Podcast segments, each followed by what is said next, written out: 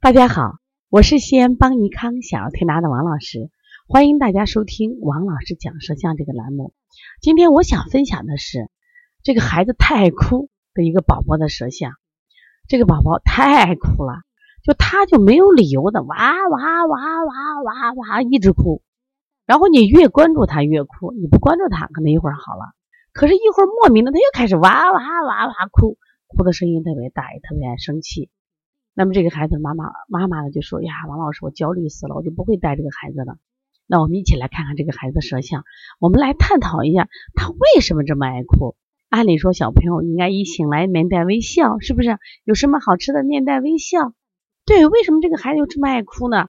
首先你看他的舌头，舌前部分，舌尖儿和舌两侧，舌前是心肺，舌舌尖儿啊，舌两侧属于肝胆。你看颜色红不红？是不是很红？第二个再看他的气点多不多？气点多的很，所以你去拍他的时候，胸胁胀满。然后这个小孩，你看舌前一红啊，舌中舌后区必是寒。我们常说舌前毒红是什么症？是寒症。为什么是寒？你看他舌尖红的很，但是心肺居上焦，气气是往下降的。当你气机一上越的时候，那我们说太阳不普照大地的时候，脾胃呀。肾呀、膀胱都是什么呀？寒症，所以这个孩子也很瘦。但这种情况往往怎么形成的？就是气机淤堵，气机淤堵的话，就会出现什么呀？上恶下寒。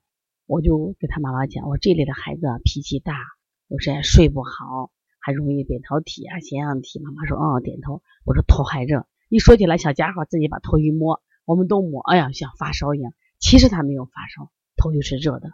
那现在我们这种情况很多。比如这两天其实天气挺热的，那我们很多人都出汗。你去摸摸你的头，你头出的汗是这种凉汗，还头的是热汗？往往出蒸笼汗，就头虽然出汗摸热汗，这些人他往往肚子都胀得很。他主要是气机不降。其实人体的气机太重要了，就是该升的升，该降的降。哪些气机该升呀？脾气该升呀，肝气要生发出来呀，胆气、胃气是要降的。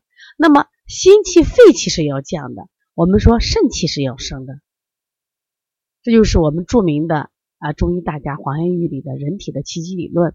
那么这个理论就是跟自然界的理论是一样的呀。自然界里面有升有降，我们人体也是有升有降。结果你淤堵不通了，所以对这种孩子，他为啥他烦躁呀？育儿就化热了呀？所以经常要做做什么呀？分推膻中呀，摩丹田呀，搓摩胁肋呀。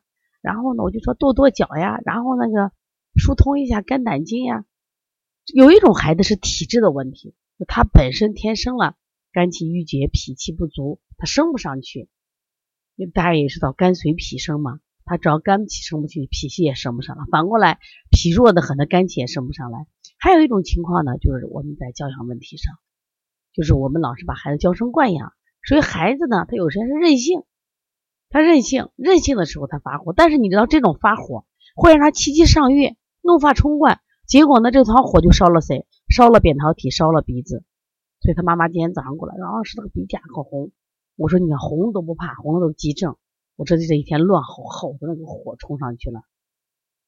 所以我希望大家啊，在养孩子的时候，呃，不要太惯孩子，这个很重要。其实你惯呢，因为你老随他的意。